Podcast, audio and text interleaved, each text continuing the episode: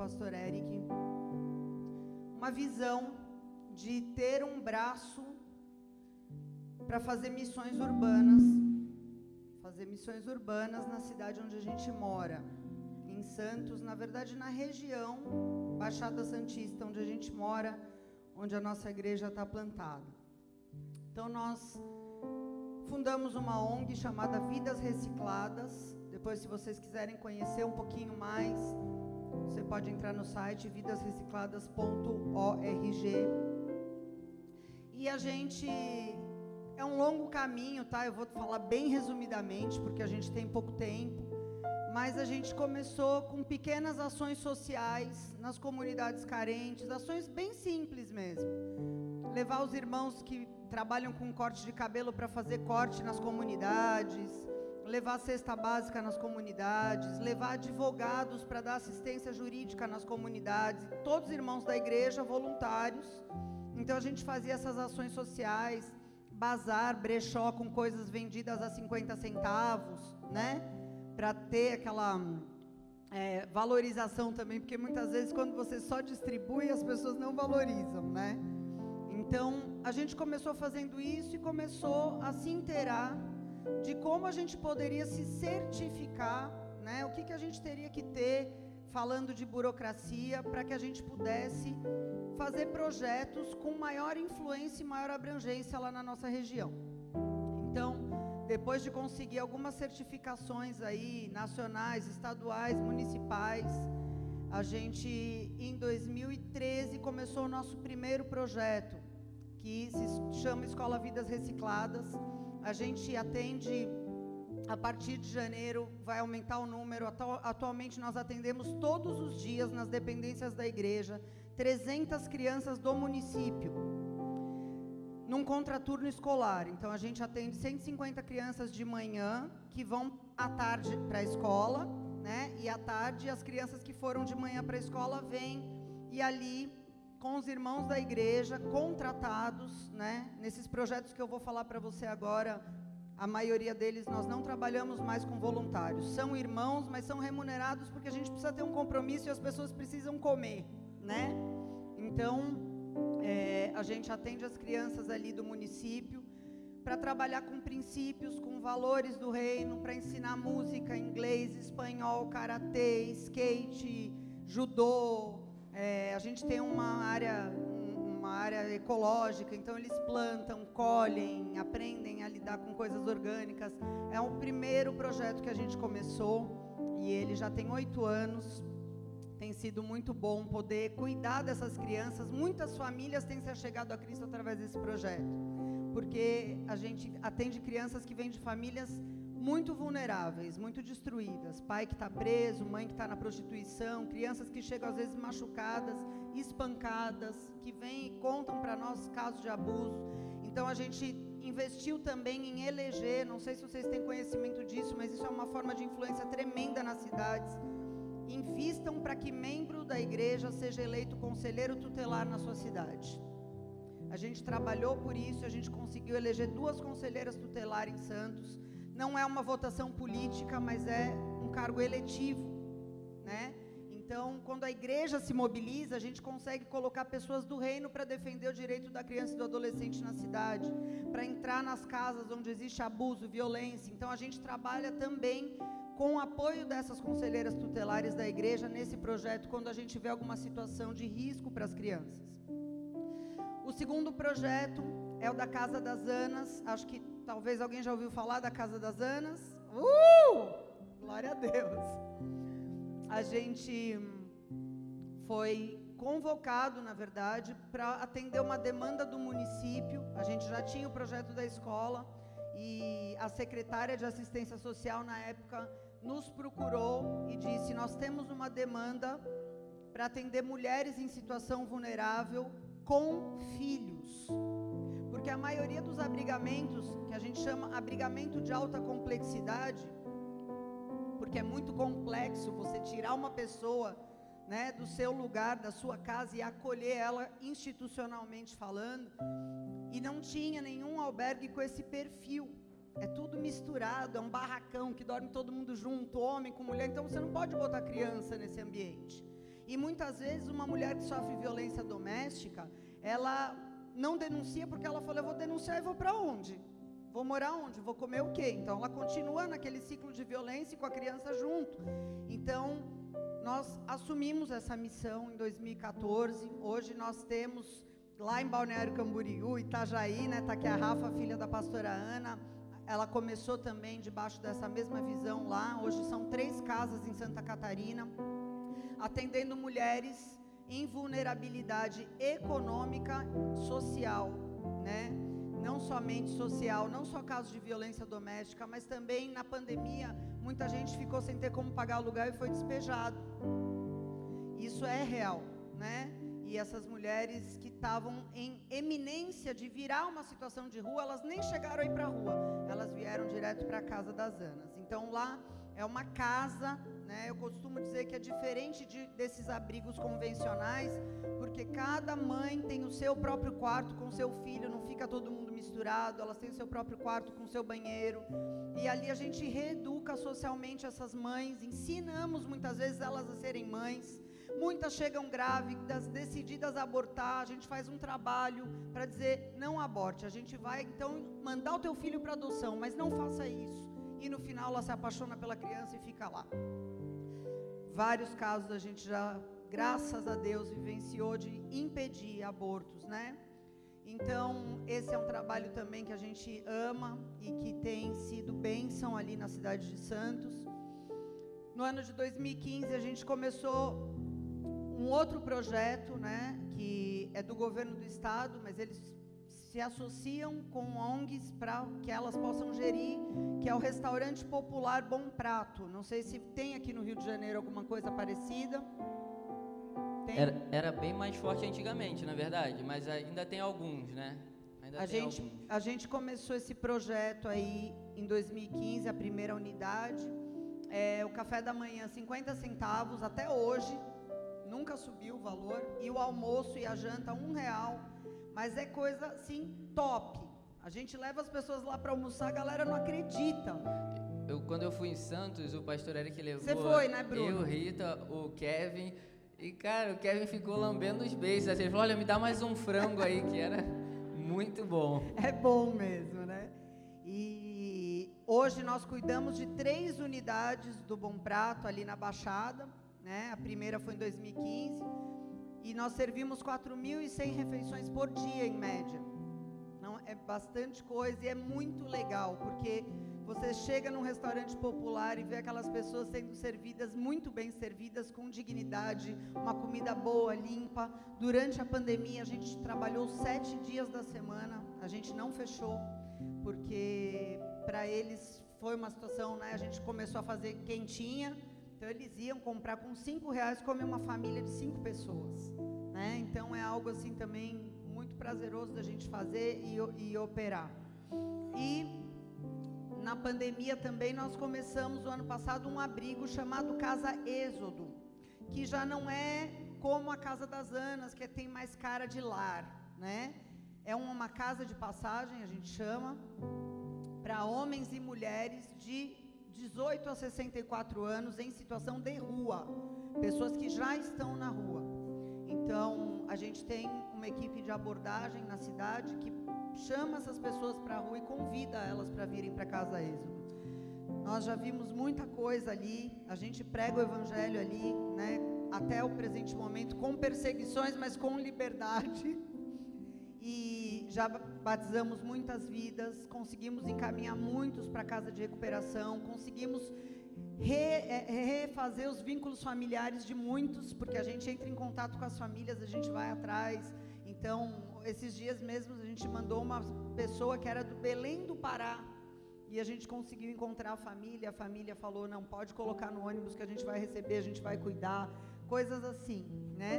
Então, essa é uma casa onde a gente abriga 50 pessoas.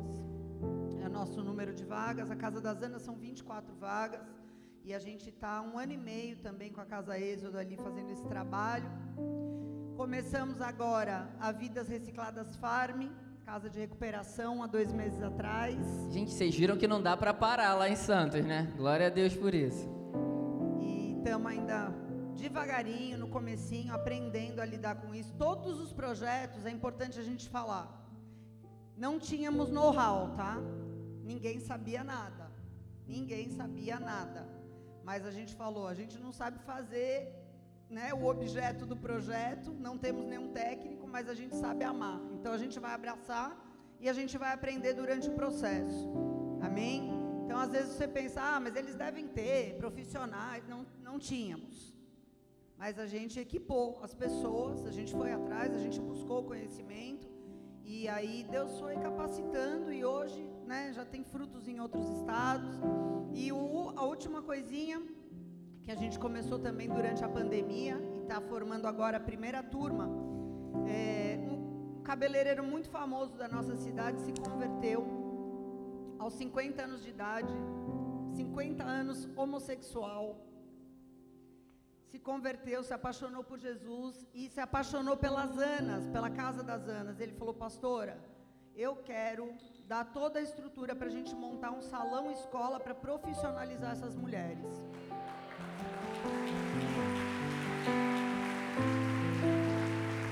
Aleluia.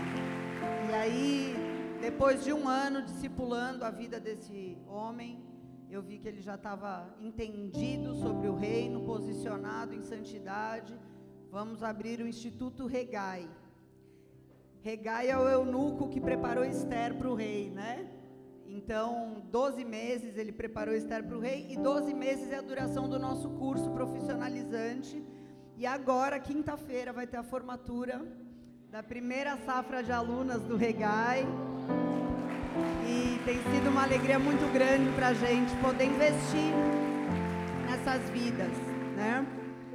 Tem uma frase do Charles Spurgeon que eu gosto muito, que ele diz: todo cristão ou é um missionário ou é um impostor. Não importa se você vai para as nações ou se você é missionário para o teu bairro.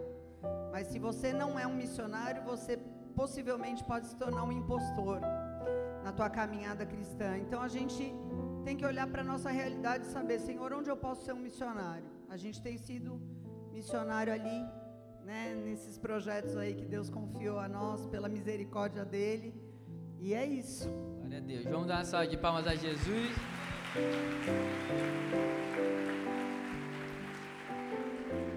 Bom dia, bom dia pessoal.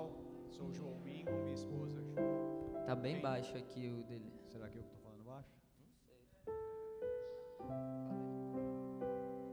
Vou falar. Tá melhor agora? Sou o João Mingo, minha esposa Ju. A gente cuida do Flame da sede nacional. É um grande prazer e uma honra estar aqui. Glória a Deus. Glória a Deus por isso. É um prazer, viu? uma honra estar aqui. Pastor Filipinho. E o que eu quero dizer, pegando até esse gancho da pastora, de, dessa frase do Charles Spurgeon, entre você ser um missionário ou um impostor. Se você entende que Jesus fez uma obra na tua vida, e você permanece na terra e vivo, e você não subiu de elevador para o céu, você tem uma obra a ser feita nessa terra. E só isso vai satisfazer o mais profundo do teu coração. Então, quando eu olho para a missão, missão começa em primeiro lugar no nosso coração. Começa em primeiro lugar eu tratando meu coração em deixar que Jesus, o Cordeiro de Deus, tire o pecado do mundo e começar pelo meu coração. Porque senão sou um impostor mesmo. E na minha vida não foi diferente. Eu aceitei Jesus na Nova Zelândia, como eu morava lá. Então não tinha como não falar que eu tinha alguma conexão com missões, né? Na Nova Zelândia, nos confins da terra, para quem mora no Brasil, ouvindo uma música da Hilson na época, é, Jesus, eu te conheci, agora eu iria até os confins da terra para dizer que eu te amo. E eu estava no confins da terra. Então aquilo fo- foi como eu comecei o evangelho já com essa associação. E isso era o comecinho. E por muito tempo eu ouvia palavras, profecias, mas eu não via nada acontecendo.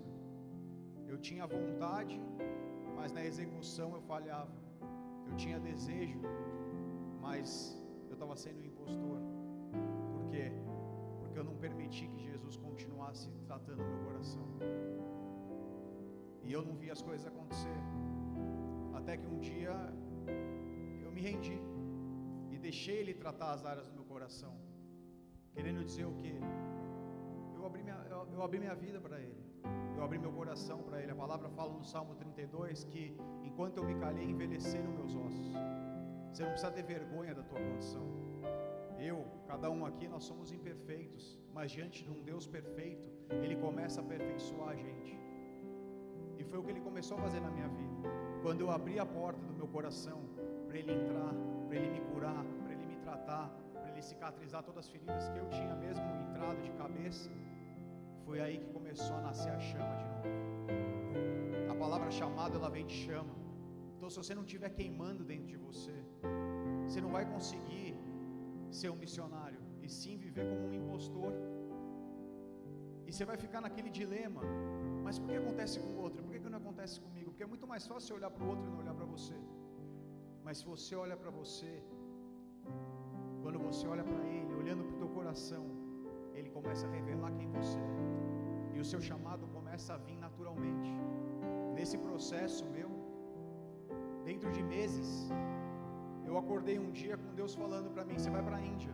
Eu falei: Como que eu vou para a Índia? Ele falou: Você vai para a Índia. E passou um mês, eu falei com o pastor Eric que eu estava na Índia sozinho com a minha mochila.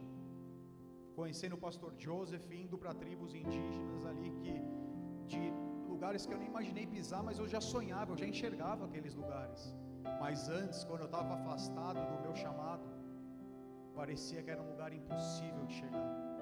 Mas quando eu me reconectei com Ele, Ele revelou quem eu era e as coisas começaram a acontecer. E por que, que eu estou falando isso aqui? Porque eu vejo muitos missionários de mochilas, só que sua mochila está pesada, você precisa deixá-la sem nada, para Ele colocando as coisas. Essas pedras que estão aí você precisa tirar, e só depende de você, porque a salvação vem dele, mas a libertação é com você. Você precisa querer ser liberto. O anjo da morte, ele poupou o povo no Egito, mas eles permaneceram no Egito, porque sair do Egito era com eles, não era mais com Deus. Então você tem que resolver sair da cadeia que você mesmo entrou. Amém? E aí, nesse momento na Índia foi maravilhoso, porque a gente foi para lugares que eles comem rato e cobra para sobreviver, né, pastora? Em Polura, uma região no sul da Índia, eles precisam caçar rato, caçar cobra, para ser a fonte de proteína deles. E lá a gente teve a oportunidade de levar o amor de Deus e ver pessoas sendo salvas, pessoas que talvez iam viver uma vida inteira sem ter a oportunidade de conhecer o que para a gente muitas vezes se tornou ordinário. A igreja está crescendo. Em 1900 tinha 500 milhões de cristãos no mundo, para uma população de 1 bilhão e 500 mil pessoas, ou seja, um terço do mundo era cristão. Hoje nós temos 8 bilhões de pessoas e 2,5 bilhões se dizem cristão acham que está crescendo. Eu acho que tem pessoas com chamados paralisados que podiam sim viver esse crescimento e esse verdadeiro avivamento. Se o Brasil tivesse 38% de pessoas cristãs, Jesus estaria voltando semana que vem. Amém? Quem está aqui comigo? Em Antioquia foi quando os cristãos foram chamados de, os, os, discípulos foram chamados de cristãos pela primeira vez. Como que as pessoas têm chamado a gente no nosso dia a dia? Ou a gente está brincando de evangelizar dentro da igreja? Existe um mundo aí fora. E a gente vai entender isso quando a gente estiver queimando por ele, que nem Jeremias, é como uma chama que queima dentro de mim. Eu não consigo mais ficar calado. Por onde você vai passar, você vai pegar fogo. Alguém consegue controlar o fogo? O fogo é insaciável. E é assim que a gente precisa ser com ele. Então ele começou a tratar meu coração e, e me, me levar para a Índia e me envolver com missão. Eu e a Ju, a gente foi parar no Haiti, onde a gente tinha um orfanato, o pastor e o Eric tinham pastor Eric tinha um orfanato lá, a gente foi visitar. Quase morremos numa rebelião, numa guerra civil que começou. A gente foi encurralado, o pessoal jogando pedra no nosso carro, a gente não sabia se era tiro, estava pegando fogo, estava acontecendo. Parecia que o carro até levitou, né, Ju? Que tinha um, um tronco, levitou mesmo, tinha um tronco. Imagina uma, uma avenida de, de duas mãos que não tinha atalho, então era ponto A e ponto B tinha bloqueio atrás da gente e na frente da gente, os caras de máscara atacando pedra, gente não sabia o que estava acontecendo. O missionário olhou para mim e falou: João, o que a gente vai fazer? Eu falei: O que você vai fazer? Você vai acelerar esse carro, você vai atropelar quem estiver na tua frente, meu irmão. Você está com seus dois filhos aqui, eu estou com a minha esposa recém-casada. A nossa hora não chegou ainda. A gente vai acelerar. A única coisa que aconteceu comigo foi uma cicatriz aqui bem pequenininha, para eu lembrar que Deus está com a gente quando a gente está com Ele. Amém? Todas as vezes que eu estou em missão, que eu estou longe do, da minha cidade, que eu falo assim, se acontecer uma coisa, pelo menos eu estava em missão, não estava perdendo meu tempo. Estou tranquilo, Ele está comigo. E naquela noite a gente foi levar a palavra na ONU, na base que tinha lá no Haiti. E o, o sargento, o capitão, não lembro, falou assim: Eu não sei o que você vai falar aqui hoje, não, cara, mas se contar esse testemunho, vai todo mundo cair para trás. Por onde vocês foram abordados ali, a gente só vai de tanque de guerra, de fuzil e colete à prova de bala, e vocês estavam sem nada e sobreviveram. Quem pode dar um glória a Deus por isso? Glória a Deus. E aí, casei em 2014, fez sete anos agora que a gente fez de casado. Te amo, meu amor. E meu sonho, depois de um ano de casado, eu tenho isso até no meu, meu noivado, era pedir demissão no meu trabalho, vender tudo, comprar um retroprojetor parecido com esse, só que a energia solar, que tinha o filme Jesus em mais de mil dialetos, e de tribo em tribo pregar o evangelho, não tenho nem Instagram, ninguém saber quem, eu era, e assumir do mapa, esse é o meu desejo. Mas eu falei antes do meu desejo, o seu, Senhor. Em três dias de casado, que inclusive a nossa lua de mel foi na Índia, nos primeiros dias. Mas calma, sou de carne e osso. Depois a gente foi pra praia, foi pra Maldivas. Ah!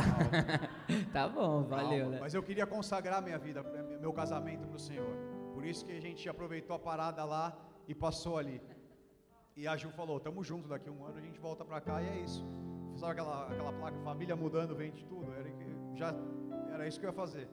Uma semana de casado, na lua de mel, o meu chefe no banco me liga e fala: Agora que você casou, você vai para Nova York. Eu falei: Mas Nova York não tem nada a ver com a Índia. Nem era meu sonho ir para lá. Mas aconteceu exatamente com Paulo, quando ele foi impedido pelo Espírito de ir para onde ele queria. Deus soprou para Nova York para quê? Para ele continuar o processo dentro do meu coração, para eu aprender a ser marido, para eu aprender a ser pai e entender que existe um processo para as coisas. Você não precisa ter ansiedade. A gente estava conversando hoje cedo.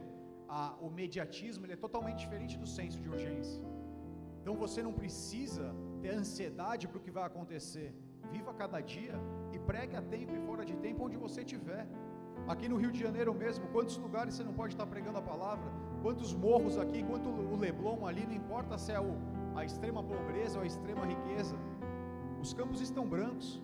O RH do reino nunca fecha. Amém? Cadê os ceifeiros? A seara é grande, mas cadê os ceifeiros? Daí a gente olha IBGE, emprego, desemprego no Brasil 15%. Mas no reino falta emprego. Quem está aqui comigo? No reino falta emprego. E no IBGE fala que está todo mundo desempregado. No reino, na verdade, ele tem é, oferta de emprego. E no, e no mundo falta emprego, oposto, me perdoa. Então todo lugar é uma oportunidade, todo momento é uma oportunidade. Se você se permitir, deixar que Deus faça a obra dentro de você, pegando fogo, por onde você passar, você vai deixar rastros de avivamento. Amém? A gente foi para Nova York, passou cinco anos lá, voltou para o Brasil. Nosso único desejo era ter uma escola, uma base de missões e cuidar de jovens era um, uma conversa de jantar que eu e a Ju tinha quase toda semana. E passou três meses no Brasil. O apóstolo chamou a gente falou: Quero que vocês liderem o Flame. E a gente falou: Glória a Deus. E aí eu entendi que muitas vezes não precisa eu ir para os confins da terra, mas mais importante do que eu ir é eu multiplicar a visão e vocês irem muito mais longe da onde os pastores foram, da onde o apóstolo está, por quê? Porque esse senso de continuidade, esse é o verdadeiro avivamento.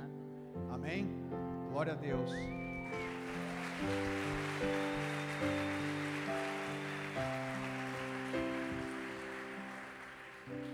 Você estava falando aqui, eu estava pensando, nossa, como o João é romântico. A gente casou, aí ele falou, ó, oh, vou fazer uma surpresa, hein? Nossa primeira semana vai ser num lugar você vai adorar, na Índia me levou para essa tribo que comia arroz e rato. Não, e na época. Um risotozinho, né, de arroz e rato. Não, nada. Daí no caminho o pastor Joseph falou: Vamos parar aqui no McDonald's, enche a mochila. Eu falei: Enche a mochila? Por que será, né? O que, que vai ter lá? Bom, o João falou: Me vem 12 hambúrgueres, 12 cheeseburgers lá, pão e queijo. Falei, gente, o que, que vai acontecer? Cheguei lá, não tinha lugar, era uma esteirinha, né, para deitar. Eu sou míope, então usava lente, não tinha um copinho com água para colocar minha lente, imagina, um perrengue. Na lua de mel, comendo uma folhinha no chão, eu falei, poxa, legal. Passou três meses, me leva para Haiti, eu quase morro. tá bem, é isso aí, tá legal.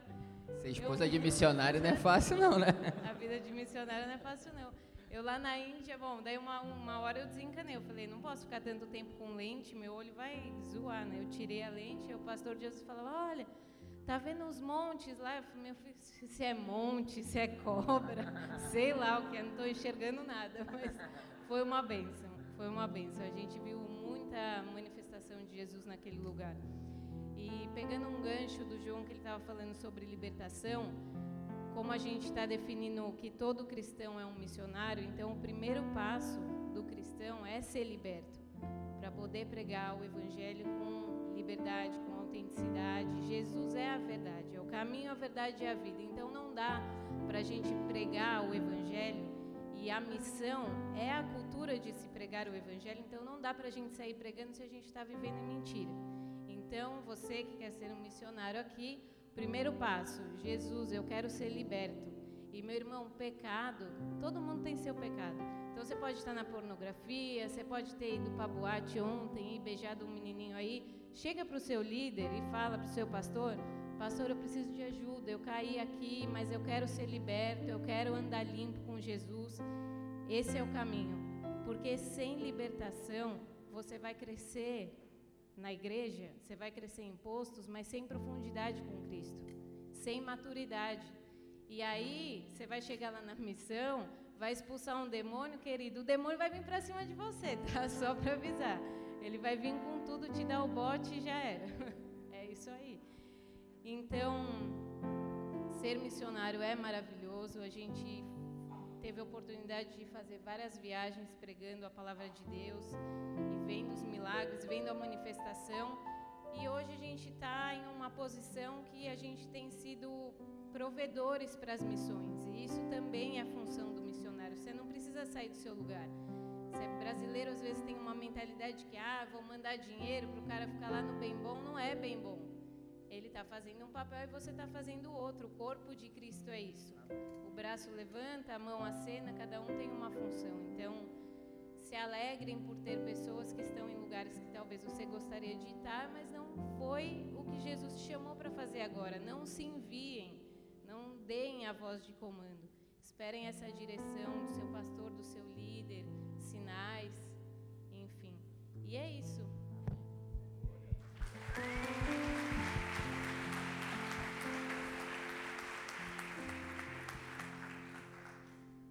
Graça e paz, pessoal. Bom estar com vocês aqui. Muito feliz de estar aqui.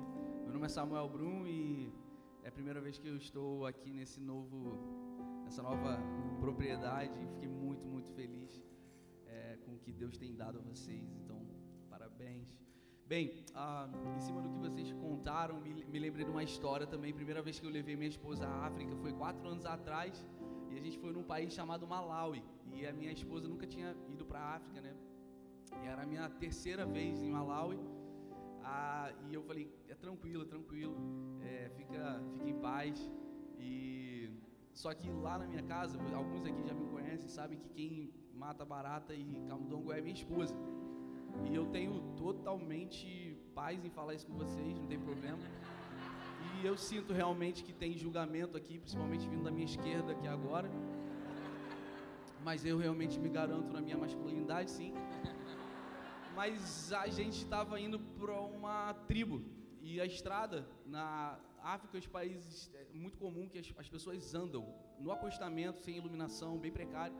E aí eu até hoje me lembro claramente, um, a gente estava num ônibus com 15 pessoas, um mini ônibus, e aí eu me lembro até hoje uma, um, um jumento, né? Atravessando, tinha muito jumento, às vezes animais, atravessou. Até hoje eu vejo aquele jumentinho do Shrek olhando e a luz do ônibus iluminando cada vez mais o rosto dele. Infelizmente ele veio a óbito. E foi, foi bem, na hora foi bem sinistro mesmo, porque foi, foi terrível. O, o irmão, o motorista também acelerou, né?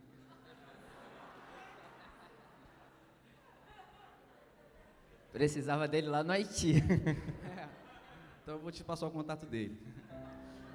E aí, três dias depois, a gente foi. Graças a Deus, tudo bem. Não podemos dizer a mesma coisa do jumento. A gente teve que pagar a família, porque eles lá. É, era, o jumento pertencia a alguém, alguém, alguma família, né? Mas três dias depois a gente estava também na estrada e o pessoal estava vendendo uma comidinha. A gente parou, o cara que estava dirigindo levou a gente é, para brincar mesmo, era, mas eram ratos no espeto, né? Eles estavam. Tem risoto e tem churrasquinho, então, né? Rato é. Essa foi. E eu, como já tenho traumas com ratos, não vou entrar aqui nisso agora, mas fiquei arrepiado todo no meu lado esquerdo, paralisou. E eles me ofereceram por um preço bem barato também. E eu falei: não, rato eu não quero ver nem morto assim, muito menos no espeto, na minha boca. Aí ele falou assim: Não tem problema, senhor, não tem problema, não são ratas, são camundongas. Aí eu: Ah, tá tranquilo, vem, dois, dois aqui por um real. Galera, é prazer estar aqui com vocês e vocês vão perceber uma coisa: que muito do que, você, do que os nossos irmãos aqui falaram se complementa na identificação daquilo que vocês foram chamados para fazer, mesmo no campo missionário. É, e eu percebi isso muito cedo na minha vida, que você vai ter uma unção para mobilizar ou uma unção para executar. E na minha, na minha vida eu percebi isso há uns 7, 8 anos atrás, que eu tinha uma característica de mobilização.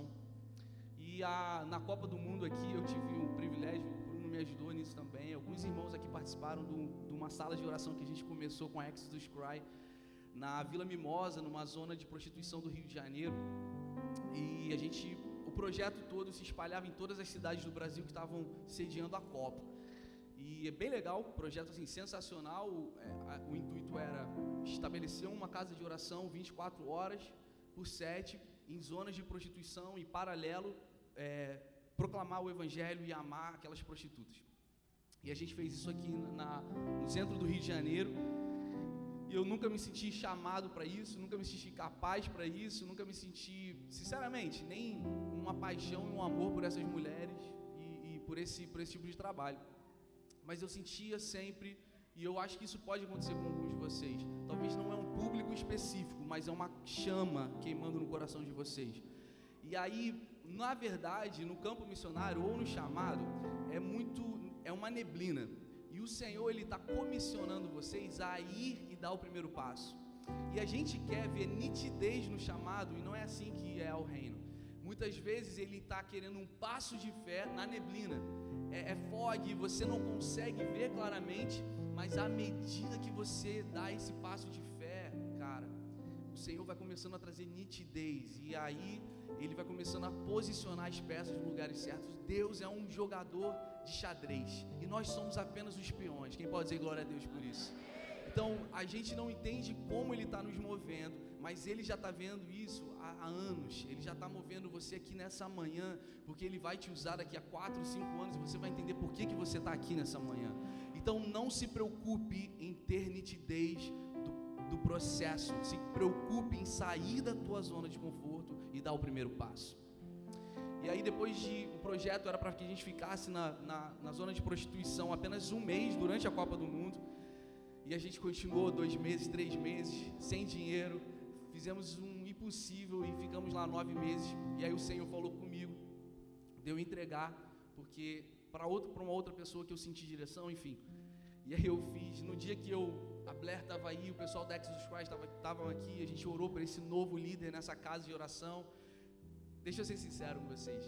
Naquele dia que eu passei a chave para esse novo cara, eu estava com muita peso de deixar um filho, porque eu fiquei nove meses ali, mas ao mesmo tempo, falando, super feliz, porque eu falei, cara, sai um peso dentro de mim. O ministério é um peso, porém um privilégio. E se vocês querem dar sentido à vida de vocês e construir um legado, por favor, rejeitem a zona de conforto, mas nunca o chamado. Por mais que pareça pesado, e realmente às vezes pode ser pesado. E aí no dia uma menina chegou para mim, nunca a vi essa menina, falou assim: Senhor está me dizendo que Deus vai levar você para uma, você e a sua família para uma, para uma chamada ainda mais, com mais responsabilidade que essa. Aí eu, tá amarrado, em nome de Jesus. Aí deu um risinho, amém, querida, Deus te abençoe. Aí dois anos depois a gente foi convidado para ser pastor de missões numa das maiores igrejas americanas de Colorado, numa cidade chamada Loveland. E aí Deus me deu o ofício de organizar e mobilizar então projetos missionários específicos para Janela 1040 e zonas não alcançáveis, povos não alcançados que nunca, nunca, nunca ouviram sequer o nome de Jesus. E o, João falou aqui, a gente está aqui e é muito bom estar tá aqui, isso é importante estar tá aqui, mas 3 bilhões de pessoas no planeta Terra não conhecem quem Jesus é. Ou você sai, ou você mobiliza. Mas Piper, Piper ele diz que adoração, missões existe porque adoração não existe. Porque ultimamente o foco é que Jesus, o nome dele seja entronizado em toda a terra. Toda língua, toda tribo e toda nação precisa declarar que Jesus Cristo é o Senhor. Então, missões não é o propósito, missões é o caminho para que o propósito do Pai seja alcançado. Vamos viver por esse propósito, em nome de Jesus.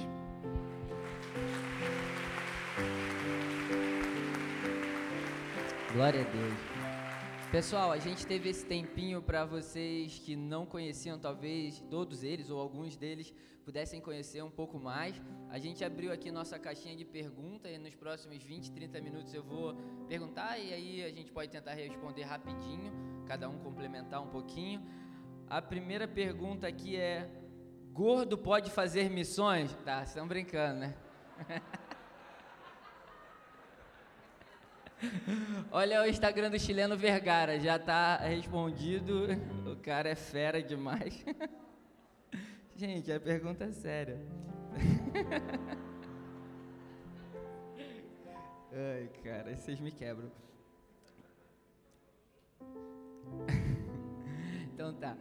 É, uma pergunta que eu achei legal, porque muitas é, das perguntas aqui eles acabaram respondendo, né? Ah, por exemplo, perguntaram como saber se eu sou um missionário. A gente falou bem isso. Ou você é um missionário ou tem algo errado. Lógico que tem a diferença de um chamado onde você vai, mas tem a parte do chamado onde você também mobiliza. Então, mais uma pergunta legal aqui é o que não fazer quando eu entendo que eu sou um missionário, que eu tenho um chamado de Deus, que eu tenho que anunciar o Evangelho, ou que Ele me chamou para algum lugar geograficamente falando, o que não fazer? Se vocês já né, viajaram para várias nações, todos debaixo de envio, de pastoreio, acho que vocês podiam compartilhar um pouquinho com a gente sobre isso. Não romantizar a missão. Acho que o maior erro que eu vejo, né, assim, eu nunca morei fora em missão. Né? As nossas missões são, nós vamos, servimos e voltamos para a nossa base. Mas conheci muitos missionários que moram, né? Conheci missionária na Bósnia, conheci missionário no Iraque. Qual que é o maior erro que eu vejo que as pessoas muitas vezes ficam frustradas lá no campo? Romantizaram demais a missão. E a missão é uma é como casamento né? Você romantiza demais, você se frustra. A realidade é outra, né? Você tem um amor, você foi chamado para estar ali, mas se você achar que vai ser tudo lindo e fácil só porque Deus te chamou, é, então eu acho que é muito bom quando você vai se preparar para um chamado missionário, você estudar muito o profeta Jeremias e Ezequiel, porque missão é aquilo ali. Minha, no meu ponto de vista, posso estar né, alguém vai complementar aí, mas eu acho que o maior erro que eu vi em todos os missionários que eu conheci que foram enviados para morar no campo foi esse erro inicial de ter romantizado demais, se apoiado muito no que a igreja pode fazer por mim e não na dependência do Senhor também, um segundo erro. Porque a igreja, sim, ela vai dar um suporte, um apoio, e ninguém deve se jogar na missão se a igreja não estiver dando um apoio um respaldo, porque é contra a igreja que as portas do inferno não prevalecem. Eu só sou igreja no corpo, eu não sou igreja sozinho, isolado, desigrejado, né? Mas eu acho que esses dois são os principais equívocos que uma pessoa que tem um desejo, um chamado pode cometer. É, se você é um missionário, que eu não faria, uma coisa que eu achava muito chata quando eu pegava ônibus seis horas da manhã, aqui ó, você, né? querendo ganhar uma horinha de sono, chegava alguém no meio do olho. Eis que vos digo, se arrependam raças de vibrar a catalã. A pessoa queria colocar a mão na sua cabeça seis horas da manhã. Falava, a Deus, não é possível, sério. Aí eu abri o olho e falava assim, já sou crente, irmão, já sou, mas, ó, Deus tem aqui uma palavra para você. Eu falei, fala sete, então, fala sete da manhã que é melhor. Então, se você é um missionário, tá com sede de evangelizar, senta ali do lado da pessoa, abre seu livrinho, daí quando a pessoa dá uma olhada, fala, olha, eu tenho um aqui, tem um extra aqui, leva para você. No caixa do supermercado sempre faço a mesma coisa. Eu pego um pão, daí eu falo, você já comeu esse pão aqui? É bom? Daí, seja criativo, né? A moça fala, não, nunca comi. Você sabia que a palavra de Deus fala que Jesus é o pão da vida? Você já foi, você conhece uma igreja que chama Bola de Neve? Sempre faço isso. Cada vez que eu vou no mercado, eu vou num caixa diferente. Seja criativo, mas tentem não incomodar, assim, invadir a privacidade das pessoas, porque você pega alguém mal dormido ali, você acaba levando uma na orelha. A galera aqui do Extra que se prepare então, né, Ju? Leva ela lá depois, Ju. Nessas aí da Ju, é, do que ela falou, eu conheço gente que perdeu todos os dentes. Não, é, obviamente a gente não está falando que você não deve, não entenda errado, mas você precisa entender quando você foi chamado para estar e como estar lá. Paulo disse o que? Eu me fiz de judeu com judeus, grego com os gregos, com os iletrados como iletrado, eu fiz de tudo para com todos com fim de salvar alguns. Então você precisa de sabedoria. Amém? Eu conheço um cara que foi parar na UTI porque estava pregando num lugar errado, foi espancado. Eu, e eu falei: O que, que você aprendeu disso? Ele falou: Acho que eu não devia estar lá. E não é que ele não é um missionário, ele continua sendo, mas ele aprendeu a lição e ele mesmo fala isso. Então eu acho que esse é um ponto muito válido. E para complementar, não se envia. Não se envie. Porque uma síndrome que tem nascido é a desconexão do missionário dos confins da terra com a igreja local. E sozinho você pode chegar mais longe, você pega o avião e vai. Mas um momento você vai entender que você precisa de um corpo. E não é porque a igreja ah, não está investindo na missão que você tem no coração que aquela igreja não está cumprindo o papel dela. E, e isso é uma coisa que quanto mais a gente conversa, mais a gente missionários com aquela síndrome socialista independência e que tem que fazer de tudo por todos. A gente precisa de uma estratégia. Amém? Então, antes de você se enviar, procure entender o que a sua igreja foi chamada para fazer. Pode até ser que Deus esteja te convidando para talvez ir para um outro ministério, pior das hipóteses. Mas não se rebele com a igreja local e muito menos se envie. Se enviar para mim é a mesma coisa que se suicidar. Porque você está crucificando o teu chamado. Então, Samuca, você fala muito sobre isso, né? Sobre como as missões e igrejas locais trabalham juntas, como a galera tem que ter esse coração. Será que você podia É, falar com um certeza, pouquinho? Com certeza. É, acho que é, a tua igreja local é a tua prioridade. A- É assim, é o teu campo missionário. Tipo assim, o cara quer, o cara quer fazer passeata no Canadá contra o aquecimento global, mas ele não arruma o quarto dele. Pô, bicho, tu quer, tu quer salvar a África, mas tu não, tu não serve nem na tua igreja local, cara. Isso é um teste. Deus, ele, Deus é um Deus de princípios. Eu só vou discordar do casal aqui sobre o ônibus, porque eu sou dentista. Então, se alguém quebrar o dente, eu continue fazendo isso e me, me vá lá no meu consultório. Tá? Todo respeito aqui, tá?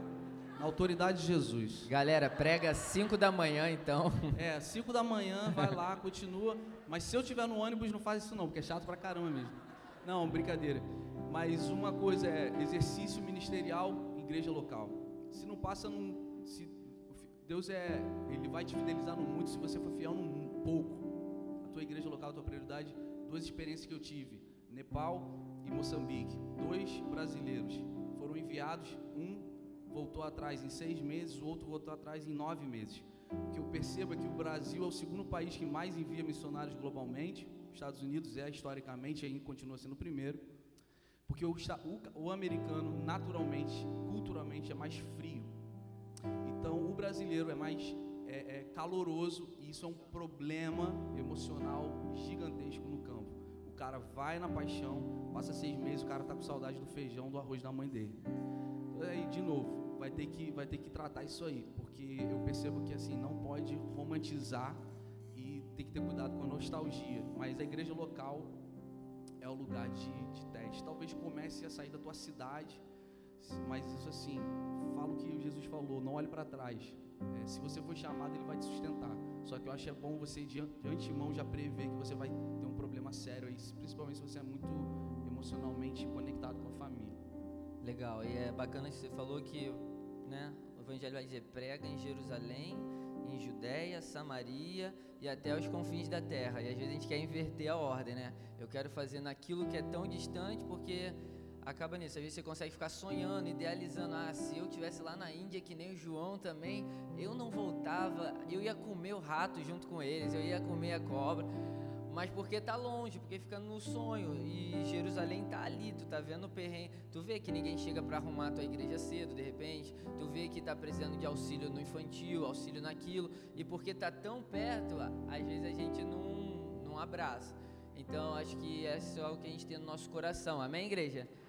E aquilo que está longe, glória a Deus. Se um dia Deus te enviar lá, beleza, mas eu vou fazer aquilo que Deus me confiou hoje. E outra pergunta que eu queria fazer que eu achei legal, algumas pessoas estão perguntando é: eu posso ser enviado, eu posso fluir nisso de missões através da minha profissão? Alguns estão falando aqui, é, eu sou da área da saúde, eu posso fazer missões com áreas da saúde. Outro botou aqui, posso ser. Pô, bicho, eu já te boto em Moçambique semana que vem. Dentista, médico, tenho já semana que vem. Aí outro perguntou aqui, na área política, ou está girando assim no mercado de trabalho, ainda assim eu posso fazer missões e como fazer isso? Ah, eu vou responder rapidinho mesmo. Cara, nós estamos na era pós-moderna, globalização digital, home office. Cada vez mais você é mais convidativo você trabalhar fora do país. Então, assim, hoje mais do que nunca é oportuno a gente ser criativo, empreendedor e dar mobilidade. Você pode ter empreendimentos no Brasil ou digital e você pode trabalhar em qualquer lugar do mundo, cara. Digitalização é uma ferramenta. Na área de saúde é a minha experiência. É, esse menino que não conseguiu ficar em Moçambique era dentista. A gente tem um consultório clínico na, numa uma tribo em, em Moçambique. E, assim, uma coisa que eu acho bem interessante, não troque, não, não tente ir para o campo de, de missionário vendendo tua bicicleta. Tem um currículo, cara, primeiro. Isso é importante porque até te respalda lá fora, mas também te possibilita, dependendo da demografia, é exatamente esse, essa tua conexão com o mercado do trabalho, ela te respalda, dependendo da demografia, é super, super vital. Se não, nem vai. Dependendo do, do, lugar, você nem pode ir, mas com certeza é, acho que é uma baita, baita ferramenta. Só para dar um exemplo, a gente tem pessoas aqui da igreja, né, que são, por exemplo, moram em Dubai, a Dubai, a du, como é que é? A, a Dubai, Abu Dhabi. E você, lógico, você não pode evangelizar livremente, mas eles fazem um trabalho, por exemplo, através do jiu-jitsu. E ali o esporte, um trabalho, uma ferramenta te abre a porta que se você chega lá, oi, vim aqui para evangelizar, o cara não te deixa nem passar do aeroporto e talvez você nem volta. Mas quando você entra com algo que é como uma capa de Deus, né? Que ele te cobre, te permite entrar e ali dentro ele vai mostrando os caminhos dele, né? Com certeza. A gente mesmo em Nova York, a gente tinha uma célula. E a célula só ia, com todo respeito, o brasileiro que estava ilegalmente nos Estados Unidos.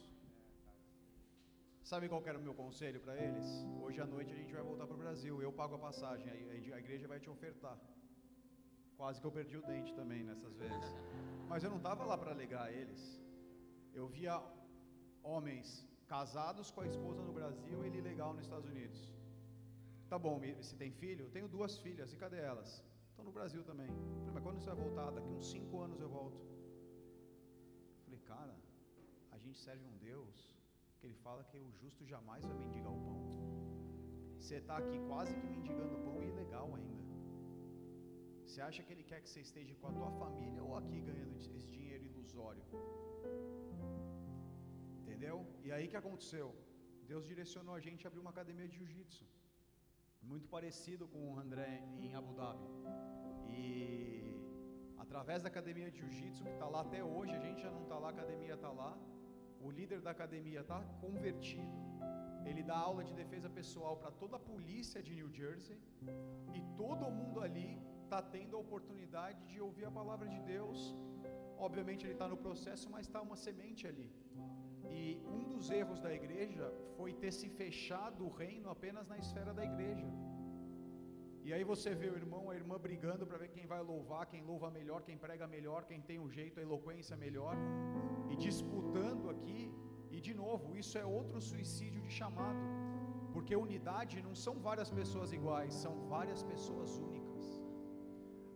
O reino de Deus é um quebra é um quebra-cabeça e só você é aquela peça fundamental para fazer com que o quebra-cabeça se complete. Então essa história que se você não for Deus levanta outro, eu discordo. Porque se você é único, ele não consegue fazer o que era o plano perfeito dele, se você não fazer o que você foi chamado para fazer. Então não olhe para o lado. Tenta ouvir dele o que você foi chamado para fazer. E de que forma? Não só dentro da igreja. Nem todo mundo vai estar aqui no altar. Mas a economia é um altar. A política é um altar. As artes é um altar. A mídia é um altar. Por que, que a gente vê a mídia do jeito que está? porque um monte de gente dentro da igreja que era para estar na mídia que escolheu estar dentro da igreja. Então não culpe a mídia. Vamos ser a mudança que a gente está esperando. Ah, eu, a política não tem jeito, mas cadê os homens e as mulheres de Deus que eram para estar chamados para estar na política? Então, antes de querer uma revolução política, achar que um lado ou outro vai ser melhor ou pior, queira uma revolução do coração. Então, é engraçado essa pergunta, porque semana passada eu fui chamado para participar foi uma das maiores honras da minha vida do movimento Lausanne, de uma conferência de Lausanne, que foi a primeira online ainda por causa da pandemia, que fala de fé e trabalho, que foi fundada pelo Billy, pelo Billy Graham, que ele falou que o trabalho é o maior campo missionário que existe. Então, que nem o pastor disse aqui, tem o seu currículo, porque o seu currículo muitas vezes vai ser a base do teu chamado. Amém?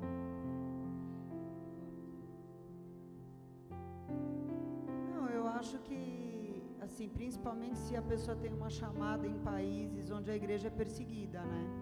Eu tive em 2011 numa base da Jocum lá na Suíça,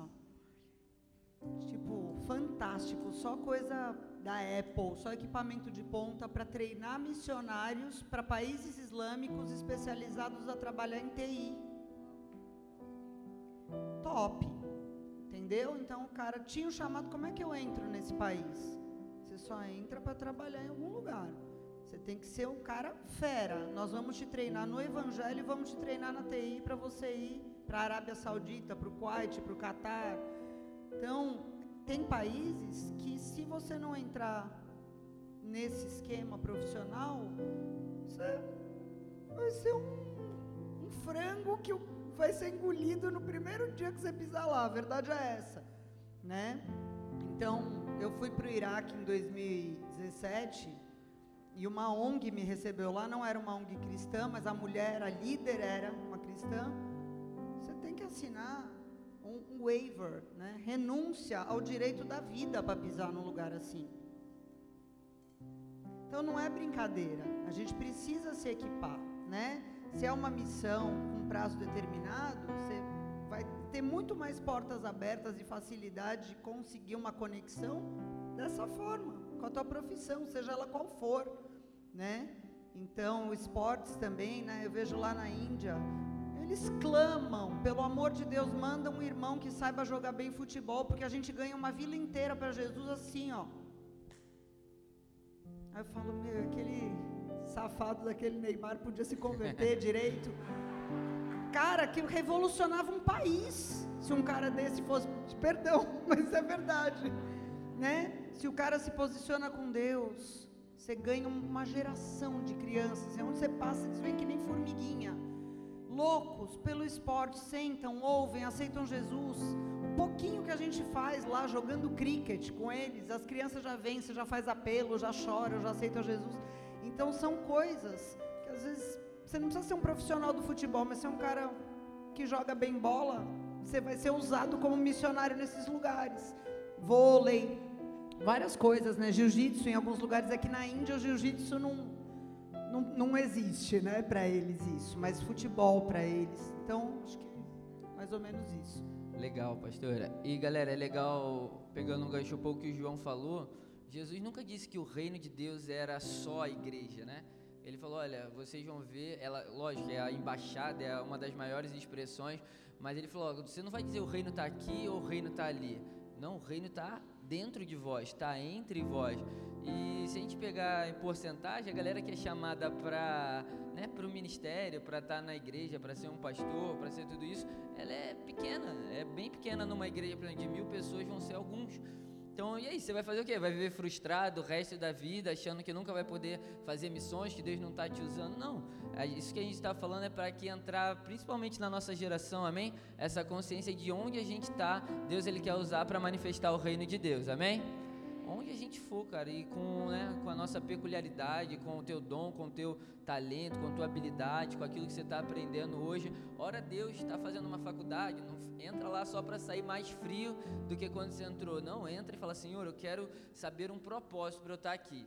Nossa geração, às vezes, a gente é muito movido pelos desejos, mas Deus quer que a gente seja movido por propósito, amém? Sabe assim, se é para eu aprender isso, então vou usar para algo para o teu reino. Se eu estou aprendendo um idioma, né, a gente está aqui com o pessoal da Wise Up, porque é o que a gente está falando, não adianta só falar, falar e você não se preparar, você não né, se mobilizar.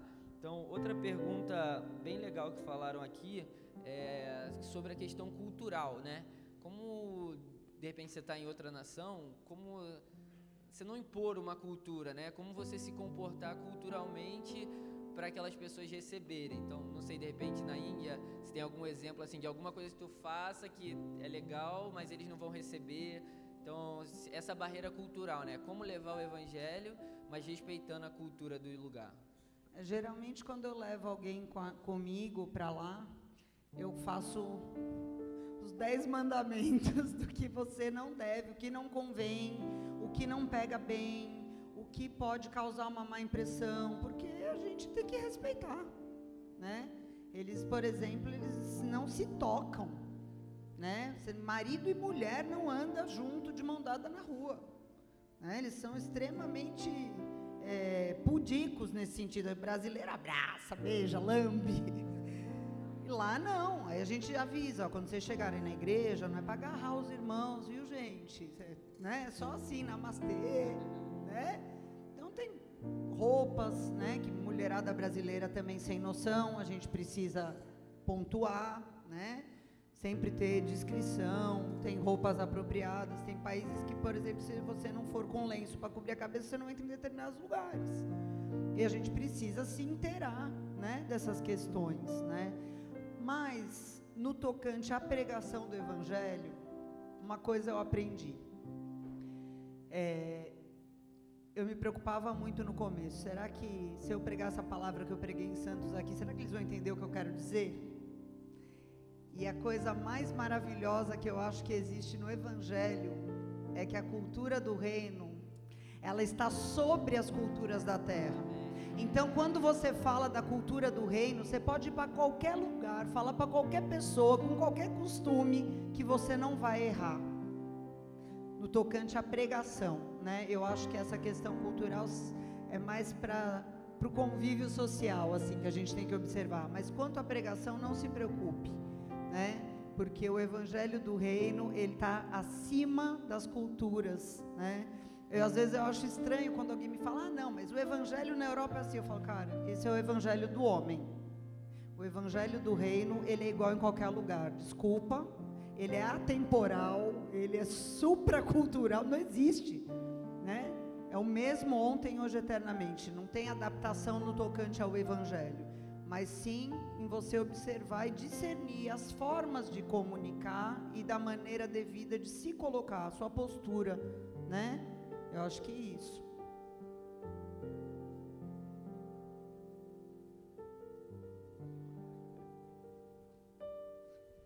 Ah, a palavra que define isso é, é empatia. Saber ler o seu público, saber ler o ambiente que você está. Então, ah, sirva a cultura local e não imponha a, cultura do teu background. Isso é muito importante. Empatia então vai fazer com que você não deturpe a mensagem. Essa não muda, mas você pode alterar a forma que comunicá-la. É, eu, eu, por exemplo, já preguei embaixo de árvore em tribo na África.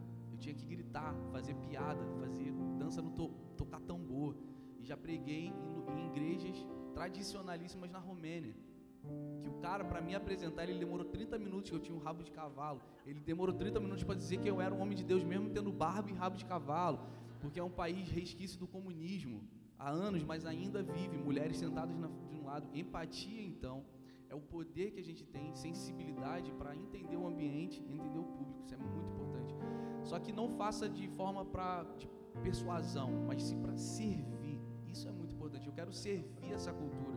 É, então, entender a cultura é, um, é um, até uma posição de humildade. Não, eu vou servir esse pessoal, eu, re, eu me reduzo do que eu estou acostumado e me mobilizo para que a mensagem seja passada. Isso é sensacional. E acho que o Espírito Santo é a pessoa que vai te dar essa capacidade de empatia, de não apenas ler ambiente, mas discernir ambiente também. Show. Gente, vou fazer mais uma pergunta aqui que eu acho bacana, né? Alguém perguntou assim: com as minhas finanças, se eu estiver ajudando, isso é também ser um missionário? Quão importantes são as finanças para os campos missionários? Acho que a pastora pode falar bem dos projetos, né, de tudo. O Samuca também sabe muito disso, né? Então, falar um pouco da galera, como você pode tanto ser um missionário semeando, né, e uma visão do quanto isso é importante. Cara, Bruno Perini é um cara que fala o seguinte: tem um quando você fala obrigado, tem um peso diferente quando você paga o curso que eu ofereço do que apenas verbaliza a gratidão. Generosidade é uma das expressões mais tangíveis de quão próximo de Jesus você está. Porque você está construindo um, legado eterno, literal. Por que, que Mamon é, ele é muito mais efetivo, demonicamente falando, nas escrituras, do que o próprio diabo? Porque a, o capitalismo doentio, a ganância, a avareza, ela é muito mais sedutora do que o próprio Satanás. Então o espírito de mamão ele concorre com o espírito de Jesus, que é aquela coisa, ela te consome e parece que não é errado, sabe? Então eu acho muito muito válido isso. A gente tem um orçamento anual de 2 milhões de dólares anual que são distribuídos para missões. Cara, isso porque o povo entendeu o princípio de dízimo, de oferta e que generosidade estabelece a igreja e eternidade de milhares e milhares de pessoas no globo terrestre é transformado. Então você não tem noção do que os teus 10 reais pode fazer no campo missionário e aqui na nossa, na, na nossa realidade também. A palavra fala lá em Romanos 12 que tem pessoas que têm o dom de contribuir e que devem fazê-lo com generosidade, né? Mas o ano passado Deus me mostrou algo interessante que eu chamo de câmbio celestial. Quando você vai para uma viagem internacional, vamos supor que você é um milionário aqui no Brasil, você tem um milhão de reais, certo? Se você vai com um milhão de reais para os Estados Unidos, você é rico nos Estados Unidos? Não, você não tem nada, porque o real lá não vale. Então você precisa fazer o câmbio no Brasil, trocar por dólar, para que quando você chegar lá nos Estados Unidos, você seja um milionário lá, certo? A mesma coisa é com a cidade celestial para onde a gente vai. Você tem que fazer o câmbio aqui, construindo o teu tesouro no céu. Como que você faz o câmbio aqui? Investindo em missões. Porque aí você mostra que o teu tesouro não está no dinheiro, mas está naquilo que você está manifestando através do teu dinheiro, que é o desejo de edificar um reino eterno, de alcançar pessoas, de salvar vidas, de restaurar famílias. E aí você se torna missionário, não, mas milionário aonde? No céu. Cada 10 reais que você está dando para uma missão, você está fazendo um câmbio. Nunca se esqueça disso. Você está numa. A tesouraria se torna a casa de câmbio celestial, onde você está dando 10 reais aqui na terra e está sendo computado lá no céu, no teu tesouro eterno. Né? Quando Deus colocou essa palavra no meu coração, eu achei isso muito forte. Muito forte. Porque eu falei, realmente, se eu chegar com um milhão de reais na Índia, não adianta nada. Eu tenho que trocar aqui para chegar lá. E no céu não é diferente. Nós estamos indo para lá, nós somos peregrinos, amém? forasteiros. Amém?